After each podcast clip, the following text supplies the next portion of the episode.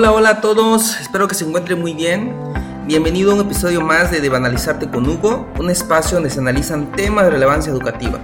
Mi nombre es Hugo Alonso Santos Juárez, soy docente de telesecundaria y hoy tenemos un tema sobre la mesa muy pero muy interesante.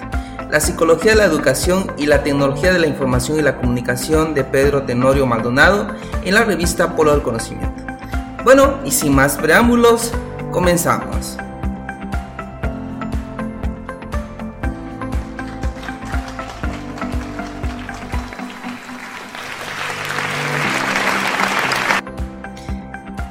El objetivo principal de este artículo es profundizar en el tema de la psicología educativa y las tecnologías de la información y la comunicación en materia de comprender aspectos conceptuales como la definición de la psicología educativa, la utilidad de las TIC y la práctica educativa incluida las TIC.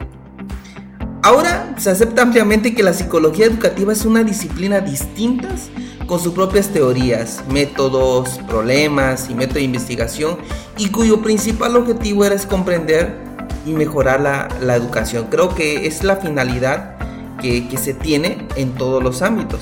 Vamos a ver cómo lo define este Golfo en el 2010. Dice que algunas personas creen que la psicología educativa solo tiene conocimiento, que tiene su raíz en la psicología y se aplica en el aula. Otros por su parte creen que esto incluye el uso de métodos psicológicos para estudiar la vida en el aula y en la escuela.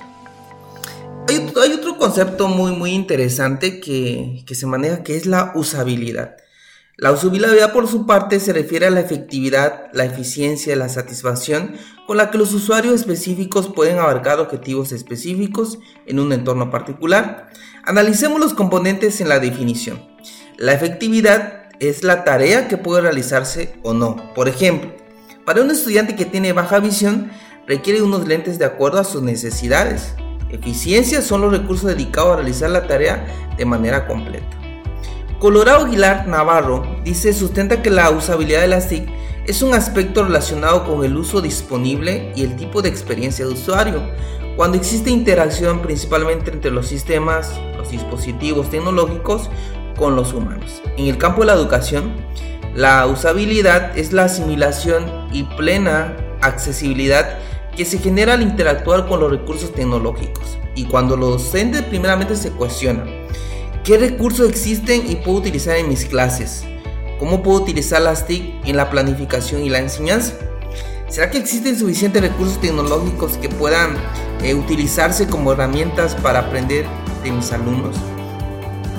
Por lo tanto, la utilidad de las TIC pasa por analizar el uso de las diferentes tecnologías para abordar su uso y aplicación, ya que corresponde al docente principalmente eh, evaluarlos y darle ese valor, qué recurso puede poner en el proceso educativo a partir de los modelos pedagógicos eh, en los que sustenta su labor docente.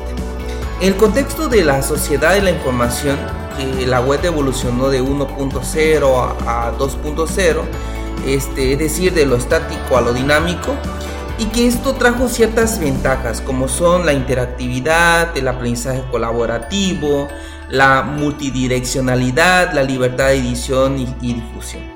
Este, esto sin duda alguno coadyuva a que se genere primeramente el dominio de conceptos, se generen competencias, pero sobre todo incide principalmente en, en que tenemos la capacidad de generar comunidades de aprendizaje. En el ámbito escolar, los resultados muestran que los estudiantes ven a la teología como una necesidad urgente, eh, que la escuela no está cubriendo adecuadamente. Y esto se debe principalmente a, varios factores. Uno es el contexto, otro son las políticas públicas, que eso tenemos que considerarlo. Eh, para finalizar, me conviene mencionar en este punto primeramente es que el docente ante todo se convierte en ese agente que promueva ambientes de aprendizaje basado en un diagnóstico eficaz de acuerdo a los intereses, necesidades y gustos de, sus estudiantes, que sea pro, como se le dice a las tecnologías, con ese ímpetu de superación y que sea a la vanguardia de, para ello debe mostrar disposición y adaptarse al cambio. Creo que esa es la finalidad que se pretende hoy en día con todos estos conceptos eh, y que predomina principalmente las tecnologías en el ámbito educativo.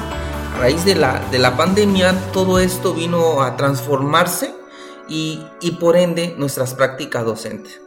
Esperemos que en, en un futuro próximo podamos eh, ver políticas públicas que en verdad aterricen en nuestras instituciones y podamos ya dimensionar el avance tecnológico en los aprendizajes de nuestros estudiantes. Bueno, pues esto ha sido todo por el día de hoy pues esperemos que, que esto se vaya mejorando. Un saludo a todos y hasta la próxima.